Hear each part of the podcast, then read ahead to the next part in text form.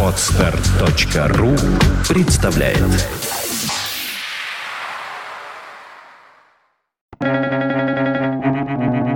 Свободное радио Компьюлента После молчания музыка ближе всего к тому, чтобы выразить невыразимое. Олдос Хаксли.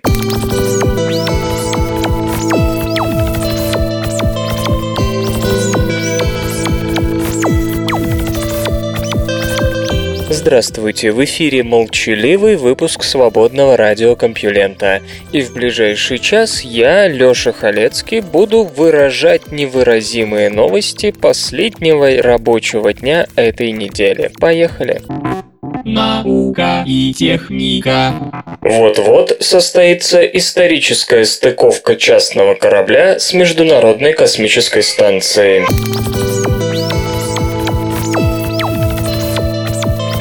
24 мая космический корабль Dragon компании Space Exploration Technologies SpaceX совершил успешное тестовое сближение с Международной космической станцией.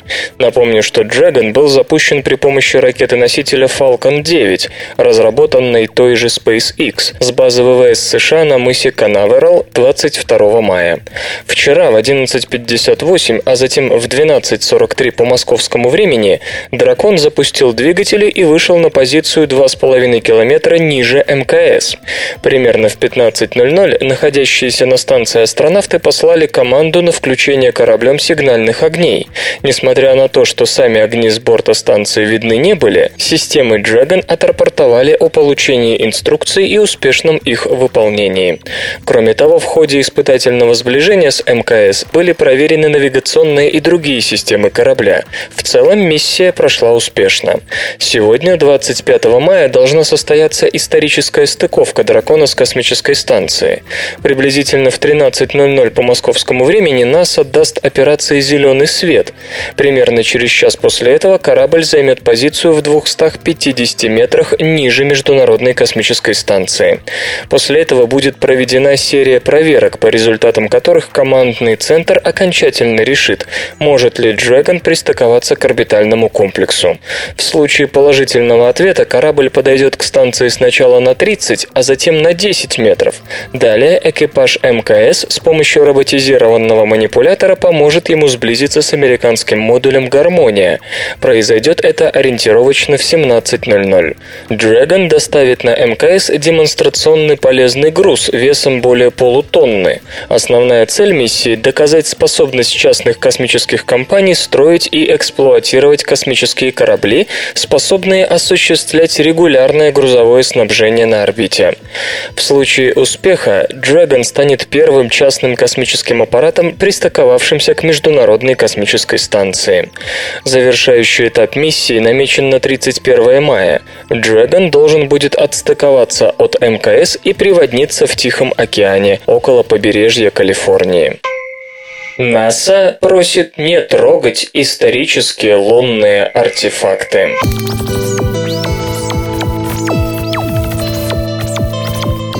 НАСА обнародовала официальный документ, требующий от будущих посетителей Луны не прикасаться к оставленным там американским артефактам, включая кратер, образованный падением аппарата L-Cross. Разумеется, рекомендации не могут считаться обязательными, поскольку для них не существует никакого международного правового обеспечения. Поэтому НАСА взывает к совести коллег и просит задуматься об историческом значении лунных артефактов. Например, НАСА рекомендует не подходить к спускаемой ступени лунного модуля корабля «Аполлон-11» ближе, чем на 75 метров. Просят оставить в покое не только оборудование, но даже следы людей и роверов. Едва ли в ближайшее время ожидается нашествие мародеров, но агентство уже провело переговоры с Китаем, собирающимся высадиться на Луну, и участниками конкурса Google Lunar X Prize, которые хотят отправить туда автоматические станции. НАСА отмечает, сказать, что рекомендации подготовлены только сейчас, поскольку в первые полвека космической эры ни одна другая страна или коммерческая организация, за исключением, разумеется, Советского Союза, не располагала техническими средствами для полета на Луну. НАСА сообщает также о готовности к переговорам со всеми коммерческими и международными космическими агентствами в целях улучшения рекомендаций. Каковы шансы стать звездой?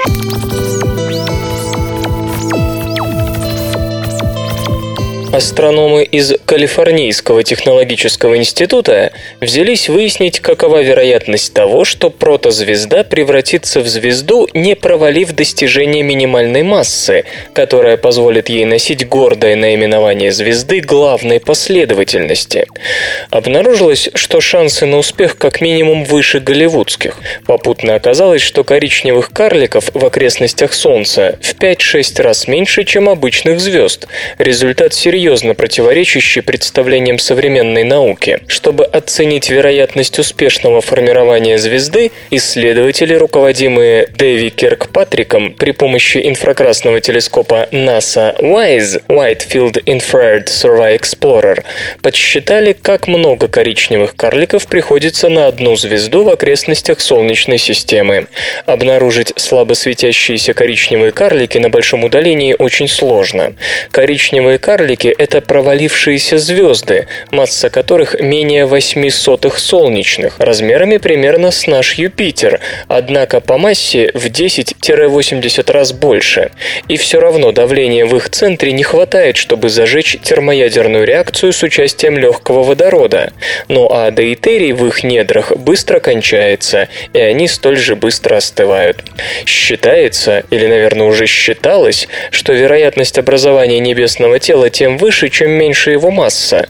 Именно так, например, дело обстоит с красными карликами, а это 80% звезд главной последовательности. Исходя из этого, предполагалось, что коричневых карликов в несколько раз больше, чем состоявшихся звезд. Когда Вайз, работающий в инфракрасном диапазоне, где коричневые карлики излучают наиболее интенсивно, запускали в 2009 году, было много ожиданий, что он откроет коричневый карлик ближе к Земле, ближе, чем Проксима Центавра.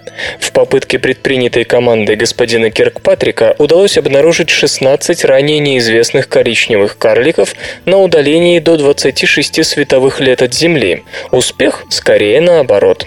В окрестностях Солнца оказалось в десятки раз меньше коричневых карликов, чем ожидалось. На 6 звезд главной последовательности, настоящих звезд, приходится лишь один коричневый карлик, в то время как предполагалось обратное соотношение. Вместо ожидавшейся находки коричневого карлика ближе, чем Проксима Центавра, ближайшим небесными телами этого класса остаются Эпсилон индейца BA и Эпсилон индейца BB, вращающиеся вокруг нормальной звезды Эпсилон индейца А. Расстояние почти 12 световых лет вместо 4. Все это очень странно, поскольку ни один из имеющихся сценариев образования звезд не позволяет теоретически обосновать вероятность их возникновения, которая будет меньше, чем вероятность появления красных карликов, коих в нашей галактике от 160 до 320 миллиардов. Конечно, и при соотношении 1 к 6 коричневых карликов в Млечном Пути будет от 33 до 66 миллиардов, но по сравнению с ожидавшимися сотнями миллиардов это не так много. Углерод в марсианских метеоритах не имеет биологического происхождения.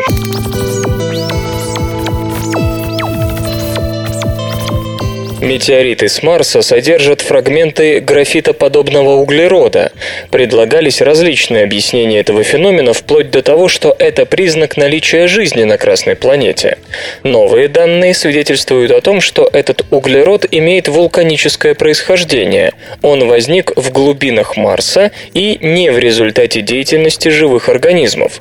Это позволяет ученым сузить круг возможных химических реакций на планете, которые могли бы создать строительные строительные блоки жизни.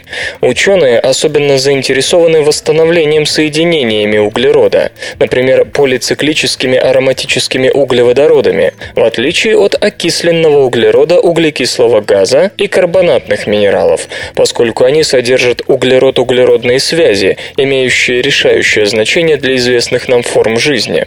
Эти соединения могут образовываться в космосе несколькими способами, поэтому сам факт обнаружения восстановленных соединений углерода в метеоритах практически ничего не говорит о том, как они туда попали.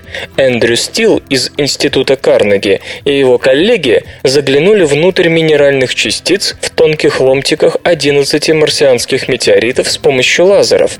В 10 из них были обнаружены крошечные скопления графитоподобного углерода, имеющие от 1 до 10 микрометров в ширину. Более детальный анализ метеорита Дар-Аль-Гани 476 показал наличие пирена, фенантрена и других ароматических углеводородов, смешанных с графитоподобными слоями. Эти углеродные частицы всегда оказываются в одной ловушке с кластерами железа, титана и оксида алюминия внутри зерен двух разных минералов. Минералы говорят о том, что углеродные скопления, вероятно, затвердели во время остывания расплавленной вулканической породы. Это означает, что источники углерода в этих кластерах находились внутри планеты. По словам господина Стила, есть несколько причин полагать, что эти источники не были биологическими. Во-первых, Марс не имеет тектонику плит, то есть углерод, попавший на поверхность, никоим образом не сможет снова уйти вниз, в жидкую мантию. А он должен был находиться в мантии, прежде чем выйти на поверхность в результате вулканической активности. Во-вторых, оксиды металлов, окружающие углерод, твердеют одними из первых при остывании вулканических пород. Это означает, что углеродные кластеры образовались при температуре 1300-1400 градусов по Цельсию. Следует отметить, что эксперты изучали только те участки метеоритов, которые находились на безопасном расстоянии от трещин, загрязненных земными организмами после падения. Отдельной статьей господин Стил и его коллеги публикуют результаты исследования метеорита Алан Хиллс 84001, в котором в 1996 году были обнаружены следы древней биологической жизни на Марсе. Специалисты показывают, что эти следы в действительности были созданы химическими реакциями с участием графитовых форм углерода, а не биологическими процессами. Бизнес. Как Яндекс побил телевидение. По оценкам аналитической компании TNS, Первый канал, это поясню телевидение, утратил статус самого популярного российского медиаресурса по размеру дневной аудитории. В лидеры отечественного медиарынка впервые вышла компания Яндекс. В апреле интернет-портал посещали 11 миллионов 100 тысяч пользователей в сутки, а Первый канал зачем-то смотрело 18 миллионов 200 тысяч человек. TNS рассматривала возрастную группу от 12 до 54 лет в городах с населением более 100 тысяч. Яндекс, а также Mail.ru практически догнали первый и понедельной аудитории. Отставание составило 700 тысяч и миллион двести тысяч человек соответственно.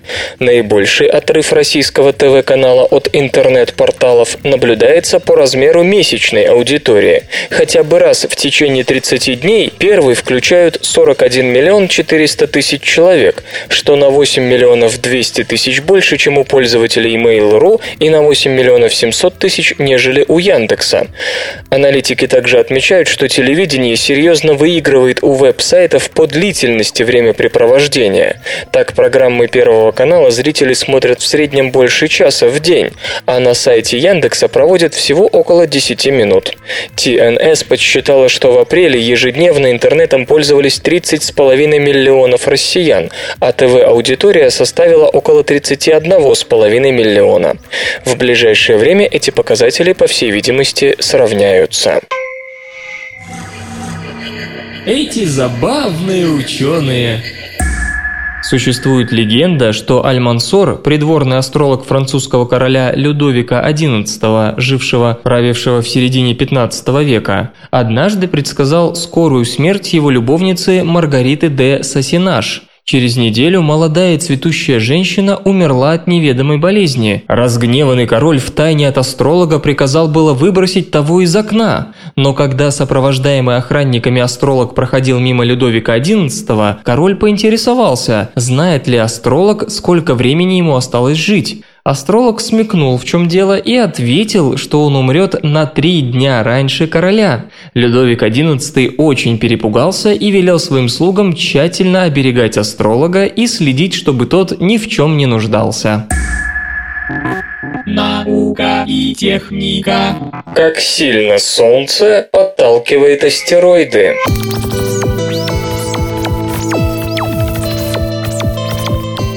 Исследователям НАСА удалось с беспрецедентной точностью измерить, с какой силой эффект Ярковского влияет на траекторию астероида. Точное предсказание конкретного влияния может иметь ключевое значение для нашей осведомленности о потенциально опасных для Земли небесных телах. При подготовке миссии Осирис-Рекс группе исследователей НАСА пришлось максимально точно вычислить орбиту астероида 1999 RQ-3 36 и определить влияние на нее различных сил, в том числе эффекта Ярковского, дрейфа астероида под действием светового давления светила и последующей отдачи тепла в космос, когда нагретая сторона небесного тела отворачивается от Солнца. Выяснилось, что 1999 RQ-36 диаметром в полкилометра за 12 лет наблюдений со дня своего открытия изменил орбиту под действием эффекта Ярковского на 160 километров, что неожиданно много. Если бы мы следили за этим телом 12 миллионов лет, его орбита изменилась бы на 160 миллионов километров. Эти данные очень значимы в свете того, что по некоторым моделям Земля систематически захватывает в качестве временных астероиды по 100 и более километров в диаметре, часть из которых потом падает на ее поверхность. Естественно, человечеству требуется некоторое время для реализации реализации защитных мероприятий в случае осуществления такого сценария. Однако раньше долговременный расчет орбиты астероида был невозможен, слишком большое влияние на нее оказывал эффект Ярковского.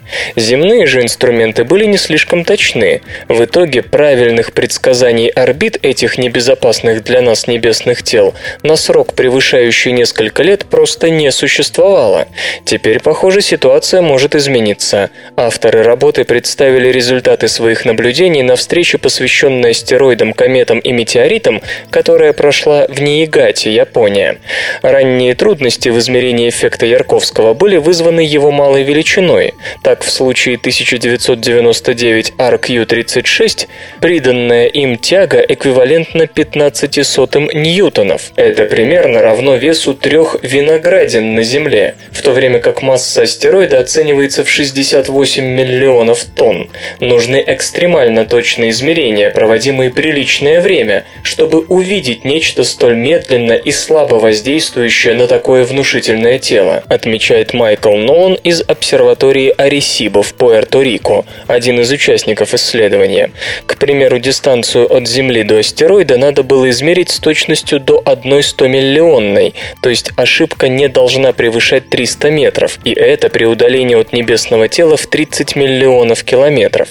Так вот, выяснилось, что в период между 1654 и 2135 годом астероид приближался к Земле на 7,5 миллионов километров, а общее число сближений за 500 лет составляет 11 раз. Средняя плотность астероида оказалась необычной, примерно равной плотности воды в земных условиях. Информация по орбите и плотности 1999 RQ-36 принципиальна для подготовки миссии Rex, предназначенный для доставки с астероида Грунта.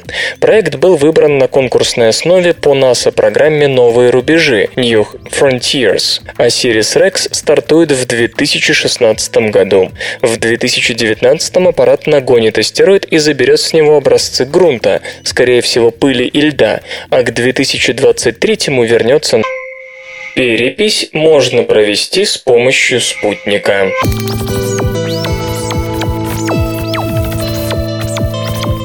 Впервые население целого города удалось посчитать из космоса. Новаторский проект, основанный организацией «Врачи без границ», призван ускорить оказание медицинской помощи в случае стихийных бедствий.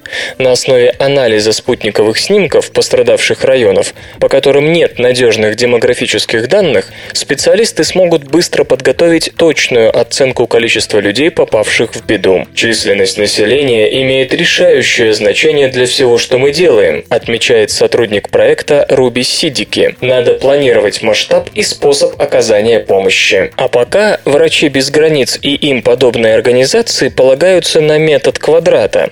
Геодезисты посещают дома, узнают, сколько людей обитает в каждом типе жилья и, исходя из этого, оценивают население всего города или лагеря беженцев. Но это очень медленно, к тому же требует тщательного анализа данных. Кроме того, подобные экспедиции могут быть опасными, а порой их попросту невозможно осуществить, например, в зоне боевых действий, как сейчас в Сирии. Новый метод разработал Крис Гранди из Лондонской школы гигиены и тропической медицины. Он и его коллеги подсчитали население города Амтиман в Чаде, которое врачи без границ хотят привить от менингита. Результаты соответствуют квадратным данным, но с помощью спутников их можно получить вдвое быстрее. Господин Гранди уверен, что это не предел.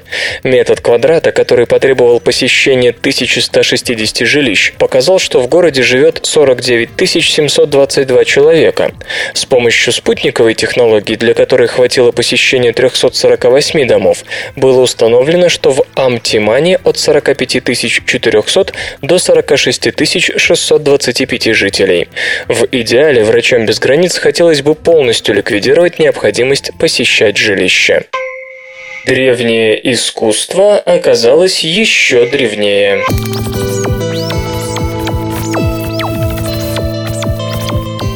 Исследователи из Оксфордского и Тюбингенского университетов заново датировали человеческое поселение в пещере Гайсенклёстерле, что располагается в Швабском Альбе на юго-западе Германии. Специалисты воспользовались усовершенствованными методами избавления от загрязнений материала, и в результате дата возникновения ариньякской культуры отодвинулась еще немного вглубь веков. Ариньяк – первая культура, в которой появляется являются искусство, музыка и прочие важнейшие культурные инновации, если верна гипотеза, полагающая, что все это возникло в каком-то одном месте не позднее 40 тысяч лет назад и затем распространилось по всей Европе. 42-43 тысячи лет назад – это самые ранние даты ариньякских отложений, полученные радиоуглеродным методом. Они предшествуют ариньякским датам для Италии, Франции, Англии и других регионов. Результат Результаты согласуются с гипотезой Дунайского коридора, которая постулирует, что современные люди, добравшись до Европы, продвигались по долине Дуная, причем довольно быстро. Гайсен-Клёстерле – лишь одна из целого ряда пещер в Швабском Альбе, где обнаружены важные образцы личных украшений, изобразительного искусства, мифологических изображений и музыкальных инструментов. Новые даты говорят также о том, что современные люди пришли на Верхний Дунай в чрезвычайно холодном холодный период под кодовым обозначением H4. Ранее исследователи склонялись к тому, что это случилось сразу после окончания холодов. Это означает, что современный человек оказался на юго-западе Германии в то время, когда там обитали неандертальцы. Несмотря на все усилия ученых, характер культурных связей между этими группами на Верхнем Дунае остается неясным.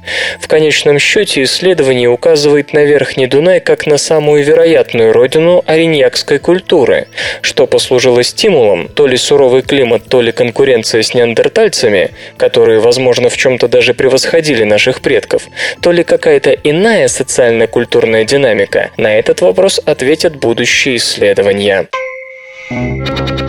Железо и гаджеты. Суперкомпьютер Blue Waters получит хранилище данных вместимостью 400 петабайт.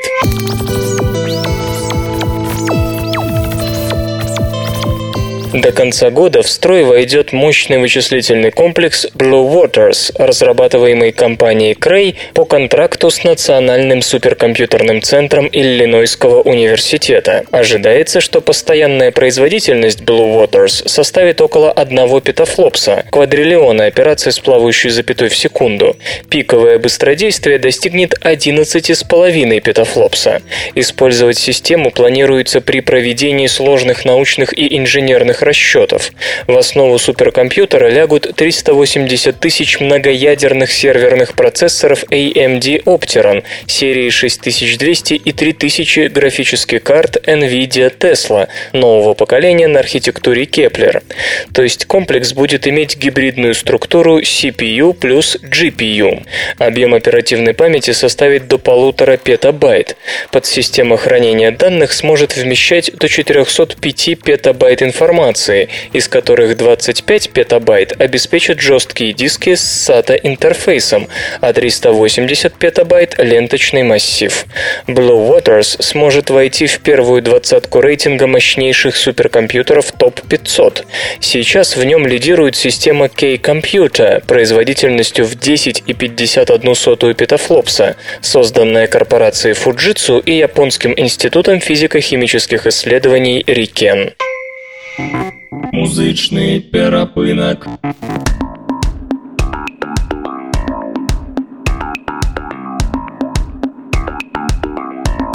Сегодня в эфире свободного радиокомпьюлента группа Sex NLO, а получать эстетическое удовольствие мы будем от песни «Телефон». Меня взбудил телефон звонок Я вышел на запад, пришел на восток Меридиан слился с параллелью И средства вдруг стало целью Я мерил время, километр век Километры стоптанной обувью Обувь мерил ранами, мозолями Боль мозоли, радостью встречи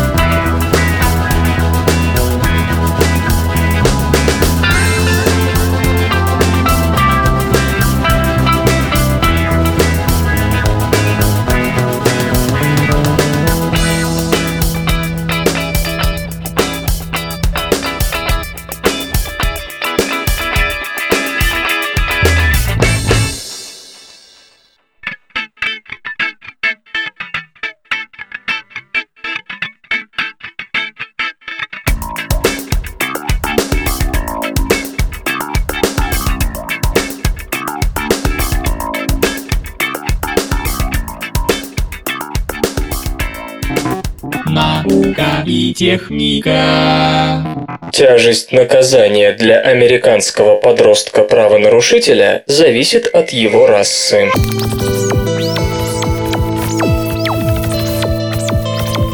Оказывается, Соединенным Штатам еще далеко до расовой толерантности.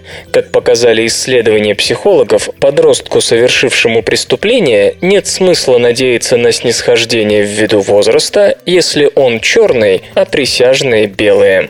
США окажутся нам царством победившей толерантности. Даже если вы имеете что-то против афроамериканцев, латиноамериканцев, индейцев, гомосексуалистов и так далее, то лучше держать свое мнение при себе. Осуждение, выказанное в адрес человека из разряда бывших угнетаемых, может сильно осложнить вам жизнь.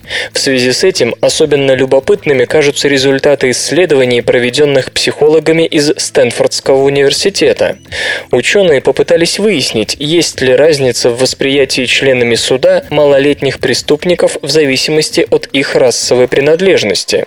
Вообще говоря, детские права в США находятся на особом положении. К подросткам подросткам нельзя применять смертную казнь. Им обычно выносят более мягкие приговоры. Им проще обжаловать пожизненное заключение, будет такое случиться, и так далее.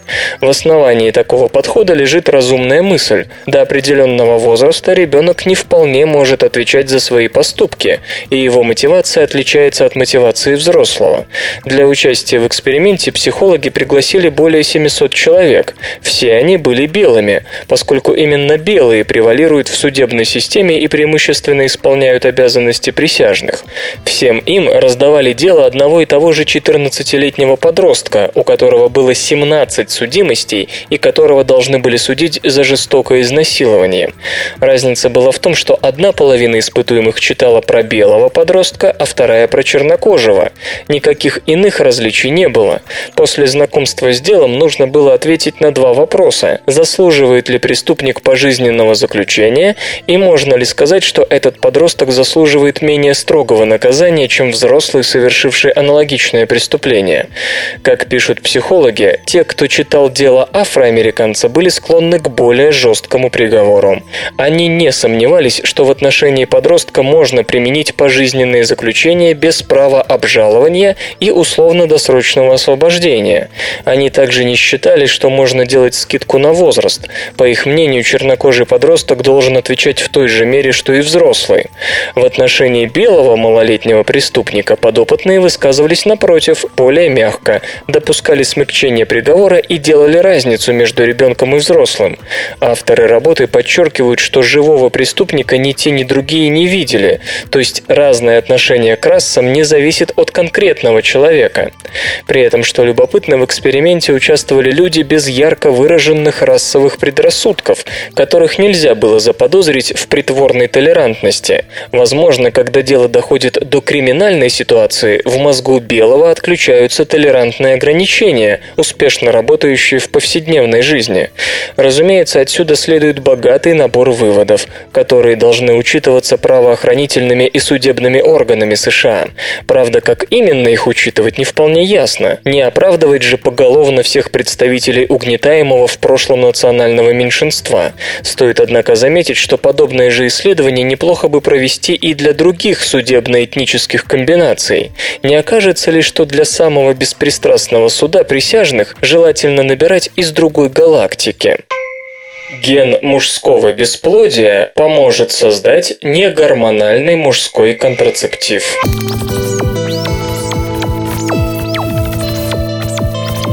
Найден ген, который поможет в лечении мужского бесплодия и создании эффективного контрацептива без воздействия на гормональную систему мужчин.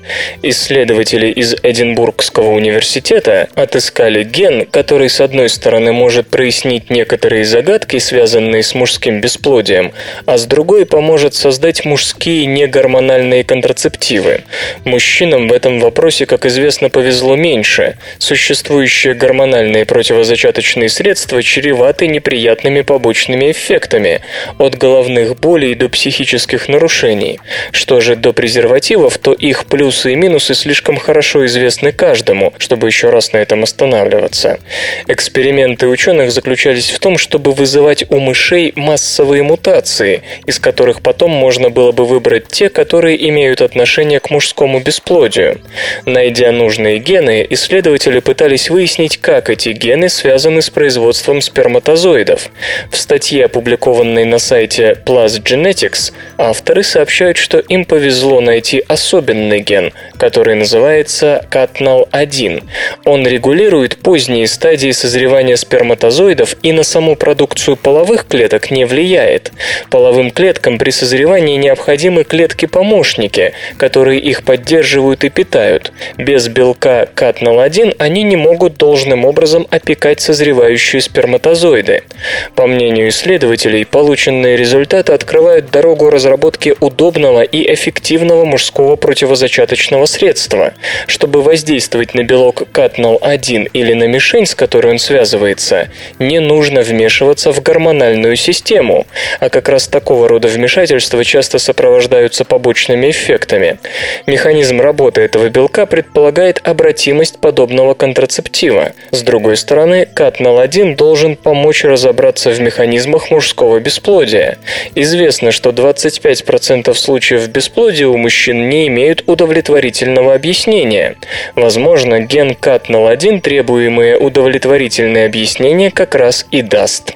Правда, исследователи из Чикагского университета опубликовали в American Journal of Human Genetics статью, в которой заявлено аж о 40 зонах в геноме человека, которые могут влиять на развитие у мужчин бесплодия. Так что не стоит возлагать на CATNAL1 чрезмерные надежды. Контрацептив на его основе может и получится, но все случаи мужского бесплодия он вряд ли объяснит. Кристаллы застывшей магмы могли бы предсказать извержение.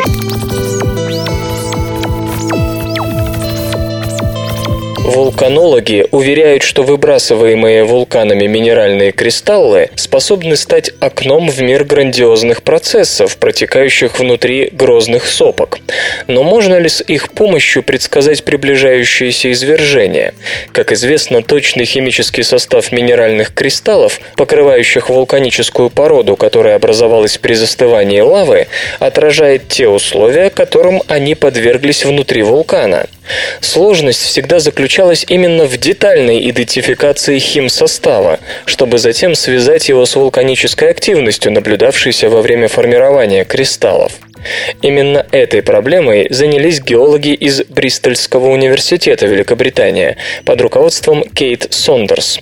Используя различные аналитические методики, включая метод обратного электронного рассеяния, госпожа Сондерс и ее коллеги изучили 300 кристаллов минерала ортопироксена, произведенного на свет вулканом горы Святой Елены между 1980 и 1986 годами, когда его активность находилась находилась под неусыпным мониторингом. Вулкан, расположенный в 200 километрах к югу от американского города Сиэтл, показал себя во всей красе в 1980-м, устроив массированное извержение, опустошившее вокруг себя 600 квадратных километров. Кристаллы ортопироксена образуются в расплавленной магме внутри вулкана, которая извергается на поверхность в виде лавы. Они появляются или в результате спонтанного локального охлаждения воспламенения магмы или при высвобождении магмой газов, таких как диоксид углерода. Поскольку это происходит довольно регулярно, кристаллы имеют тенденцию к образованию слоистых структур, подобно кольцам дерева. Проводя анализ таких слоистых ортопироксеновых кристаллов, собранных в районе горы Святой Елены, исследователи обнаружили, что химическая композиция слоев часто варьируется, образуя индивидуальные зоны. Более того, эти зоны отражают те условия, которые существовали внутри вулкана в определенное время. Кристаллы с ядром, богатым одним типом металла, таким как железо, и с периферийными зонами, обогащенными другими другими металлами, к примеру, магнием, должны были сформироваться как раз тогда, когда вулкан активничал. В такие периоды он наполняется новой магмой, приходящей из глубин перед самым извержением. А поскольку новая магма чаще всего имеет немного иной химический состав по сравнению с тем, который установился в местной магме, происходит образование новых зон кристалла с отличающимся химическим составом. С другой стороны, кристаллы с очень похожей химической композицией во всех своих слоях сформировались в более спокойное время, когда никакого поступления новой магмы не происходило. Кроме того, скорость роста кристаллов всегда выше в активные времена, ввиду значительно более интенсивного выделения диоксида углерода. Очевидная проблема использования нового знания о формировании кристаллов для предсказания будущего извержения заключается в том, что ученые могут анализировать кристаллы только после того, как извержение состоялось. Но для госпожи Сондерс важнейшим является понимание причин, которые заставляют вулканы извергаться прыжков и 450 прыжков с парашютом, не говоря уже о кинотрюках, снимавшегося некогда в «Бэтмене», подсказал ему неожиданное, но эффективное решение – разложить вместе планируемой посадки 80 тысяч пустых картонных коробок. Последние образовали полосу длиной 135 метров, шириной 15 метров и высотой 3,6 метра. После прыжка с вертолета, с самолета он не успел бы показать инерцию, герой заметки направил направил свои крылья именно к выложенной посадочной полосе. К счастью, порывов бокового ветра не было, и приземление удалось. «Было так удобно и мягко, мои расчеты сработали», – молвил господин Коннери сразу после посадки. Герой подарил человечеству не просто новый рекорд. Дописывайте на скрижалях. Это первый человек, выживший при прыжке без парашюта со столь немаленькой высоты. Появилось чувство того, что упорство Homo sapiens, второе слово, кажется, имеет отношение к разуму, в достижении поставленной цели воистину не знает границ. Впрочем, выделю часть аплодисментов не менее храброй жене нашего парня. Редкая женщина обладает выдержкой, достаточной, чтобы разрешить мужу что-то подобное. Или она всю жизнь только и мечтала о том, чтобы он, ну... Железо и, и, и, и, и, и гаджеты. Планшет Google, возможно, выйдет в июле.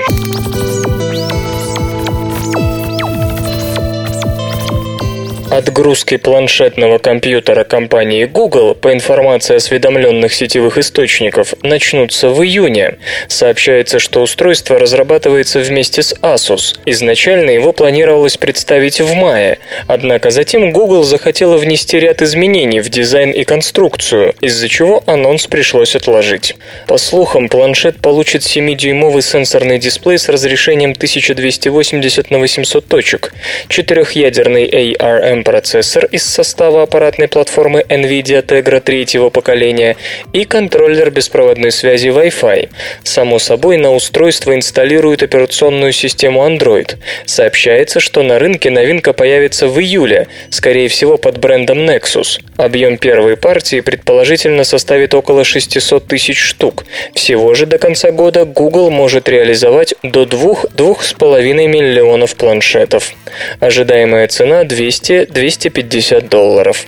Напомню, что Google также планирует выпуск линейки новых коммуникаторов, которые могут поступить в продажу в конце третьего или начале четвертого квартала.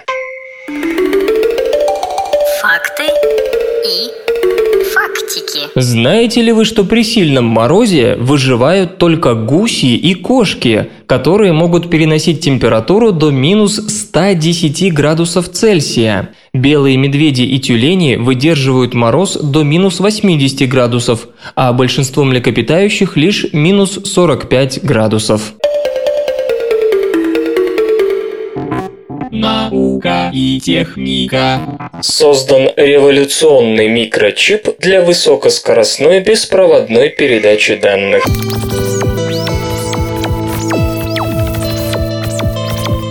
Ученые из Наньяньского технологического университета и Института инфокоммуникационных исследований, оба Сингапур, разработали микрочип, обеспечивающий в тысячу раз более высокую скорость беспроводной передачи данных по сравнению с Bluetooth-связью стандарта 2.0. Изделие под названием Virtus использует диапазон миллиметровых волн для пересылки объемных пакетов данных при небольшом энергопотреблении. Пропускная способность канала связи достигает составляет 2 гигабита в секунду.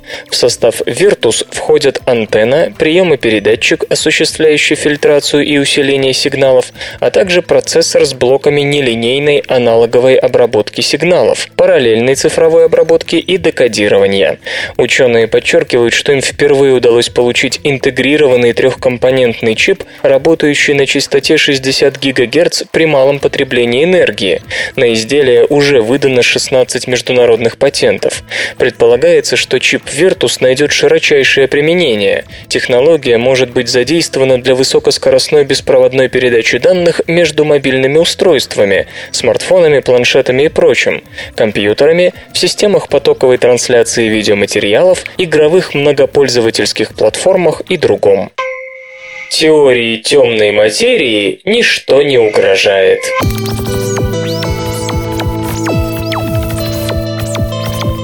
Двое астрофизиков из Американского института перспективных исследований опровергли недавнее заявление ученых из Чили о недостатке темной материи в окрестностях Солнца. Напомню, что признаком существования темного гало Млечного Пути называют характерную форму кривой вращения, зависимости скорости вращения объектов, образующих диск галактики, от расстояния до ее центра. Вопреки ожиданиям, кривая оказалась плоской, то есть на большей большем удалении скорость практически не снижалась. Обдумав это, теоретики предложили модель массивного гало с небарионной материей, внутри которого располагается видимый диск Млечного Пути, содержащий звезды и газ – барионы. Хотя в отдаленных областях галактики гравитационное воздействие темного гало несомненно является определяющим, наблюдения не давали четкого ответа на вопрос о том, насколько сильно темная материя влияет на форму начального участка участка кривой вращения, ограниченного 8 килопарсеками, расстоянием между Солнцем и центром Млечного Пути. Чтобы дать обоснованную оценку такого влияния, необходимо измерить локальную плотность темной материи, а для этого, как рассудили экспериментаторы, придется описать зависимость гравитационного потенциала от высоты z, удаление от средней плоскости галактического диска. Поскольку точная масса привычной для нас барионной материи, содержащейся в диске, неизвестна, исследуемый диапазон z должен быть как можно более широким. Подтверждением этому служат работы, в которых рассматривались величины модуля Z меньше 150 парсек. Результаты подобных исследований согласуются с нулевой локальной плотностью темной материи, но не исключают и возможности того, что плотность соответствует стандартному модельному значению в 38 сотых гигаэлектрон-вольт на сантиметр кубический, одна сотая солнечной массы в пересчете на кубический парсек. Известно, Известно, что основная часть массы диска заключена в области модуль Z меньше полутора килопарсек. Чилийская группа, об исследовании которой мы вспоминали в самом начале новости, проанализировала кинематику приблизительно 400 красных гигантов, находящихся на больших высотах, модуль Z больше полутора, но меньше 4 килопарсек, вычислила локальную плотность темной материи и получила значение, уступавшее 400 гигаэлектрон-вольт на сантиметр кубический тысячная солнечной массы на кубический парсек. Как видим, экспериментальная величина на порядок отличалась от теоретической. Если бы эти расчеты были признаны верными, под угрозой оказались бы многочисленные эксперименты, направленные на прямую регистрацию частиц темной материи на Земле. Такие опыты, как мы уже рассказывали, дают не слишком убедительные, а зачастую и вовсе отрицательные результаты, и резкое снижение оценочной вероятности обнаружения частиц темной материи могло привести к закрытию перспективных проектов. К счастью, тревога оказалась сложной. Джо Бови и Скотт Тремейн нашли ошибку в рассуждениях своих коллег. Суть ее сводится к тому, что анализ, выполненный чилийцами, был основан на неверном предположении об отсутствии зависимости средней азимутальной скорости звезд от расстояния до центра галактики в цилиндрической галактоцентрической системе координат на любых высотах. В своей статье, отправленной в Astrophysical Journal, Бови и Тремейн показывают, что это допущение ничем не мотивировано и имеет физически неправдоподобные следствия. Избавившись от ошибочного предположения и повторно обработав данные по кинематике звезд, астрофизики вывели абсолютно стандартную оценку локальной плотности темной материи – 8 тысячных плюс-минус 2 тысячных солнечной массы на кубический парсек или 3 десятых плюс-минус 1 десятая гигаэлектронвольт на кубический сантиметр. Для снижения ее погрешности понадобится новый объем экспериментальной информации, скажем, наблюдение будущей миссии Гайя или измерения, уже выполненные по проекту SDSS SIGU.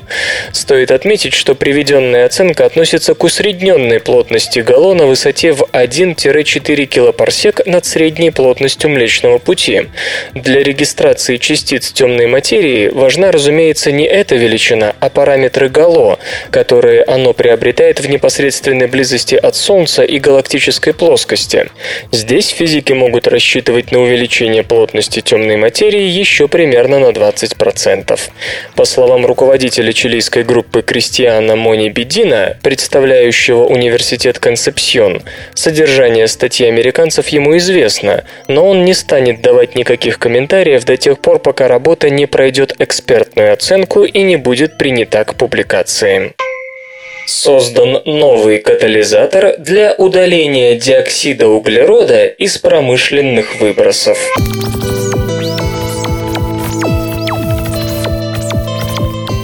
Существующий метод удаления парникового газа, диоксида углерода, из дымоходовых угольных электростанций требует столько энергии, что никто даже не думает о его практическом применении.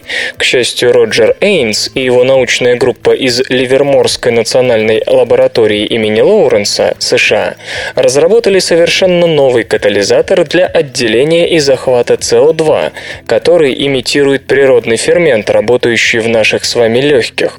Добившись успеха в таком деле, лаборатория, по общему мнению, стала настоящим мировым лидером в разработке катализаторов, имитирующих поведение природных ферментов. Эта малая молекула-катализатор, модернизированный циклен, имитирует работу фермента карбоангидраза, который отделяет, захватывает и выводит СО2 прочь из крови и тканей. Карбоангидраза – самый быстрый из известных природных ферментов. Долгие годы ученые рассматривают возможность его адаптации для захвата углерода, выбрасываемого промышленностью в виде диоксида. К сожалению, из этой затеи ничего хорошего так и не вышло, поскольку поскольку карбоангидраза не переносит перегрева, который в данном случае неизбежен. Горячий и кислый выхлопной газ вызывают почти мгновенную деградацию фермента. Ученые предложили собственную молекулу, которая ведет себя подобно карбоангидразе, но при этом способна выдерживать тяжелые условия горячих производств. Для нахождения потенциальных кандидатов на роль заместителя карбоангидразы были проведены компьютерные расчеты, которые определили оптимальный дизайн, обеспечивающий защиту иона цинка, входящего в состав молекулы и активирующий ее. Цинк и является активным каталитическим центром, подобно тому, как это есть в природном ферменте. Стоит заметить, что до химической лаборатории добралось лишь около 2% от всех структур, рекомендованных теорией. Каждая синтезированная молекула тестировалась на стабильность в сложных температурных и кислотных условиях, а затем определялся характер ее кинетического поведения. За полтора года ученые синтезировали 9 катализаторов, а имя финалиста происходит из традиционного названия цикла вокруг цинкового иона – циклена, металлоорганический комплекс, в котором циклен выступает в качестве лиганда для иона цинка. Сейчас пробная партия этого катализатора весом в 1 кг направлена на полевые испытания, которые пройдут на одной из американских электростанций. Предполагается, Предполагается, что катализатор сформирует мономолекулярный слой на разделе фаз вода-газ. Ожидается протекание быстрой реакции между водой и диоксидом углерода, катализируемой циклен-цинковым комплексом с образованием бикарбоната иона и протона. Игры, игры, игры, игры. Рон Гилберт анонсировал игру The Cave. Знаменитый геймдизайнер Рон Гилберт, в конце 2010 года влившийся в команду Double Fine, разрабатывает игру The Cave. Когда господин Гилберт присоединился к своему давнему коллеге Тиму Шеферу, многие ожидали нового олдскульного квеста или даже возрождения одной из классических серий. Ведь Рон трудился над такими шедеврами, как Maniac Mansion или Monkey Island. А оказалось, что господин Гилберт и компания работают приключенческий платформер о героях, спустившихся в говорящую пещеру. Что ж, по крайней мере, оригинальности Double Fine не растеряла. И, наверное, хватки, потому что простоватые платформеры в эпоху Facebook и интернетов от чего-то идут на ура. Игра разрабатывается для PlayStation 3, Xbox 360 и персональных компьютеров. Издаст ее Sega. Релиз запланирован на начало будущего года. Распространяться новинка будет будет только в цифре. И если бы уже были предзаказы, мы непременно сделали бы парочку, кроме шуток. Играть будем за искателя приключений, фермера, рыцаря, монаха, путешественника во времени, ученого и даже пару близнецов. Одновременно под нашим контролем будут находиться три героя, кого выбрать решаем сами, каждый из которых наделен уникальными способностями. Спустившись в пещеру, будем бегать, прыгать и решать уйму головоломок, для прохождения которых которых придется комбинировать умения персонажей. Любопытно, что главным действующим лицом станет пещера. Наши парни не проронят ни слова. Вместо них с игроком будет разговаривать волшебное подземелье. Ну а по механике игра во многом похожа на серию Трайн. Свободное радио Компьюлента.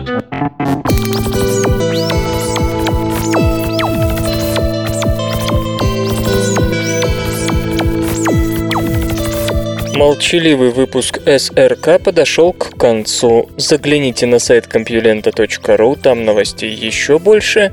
Ну а меня, Лешу Халецкого, вы обязательно услышите в понедельник. Обещаю и держите себя в руках.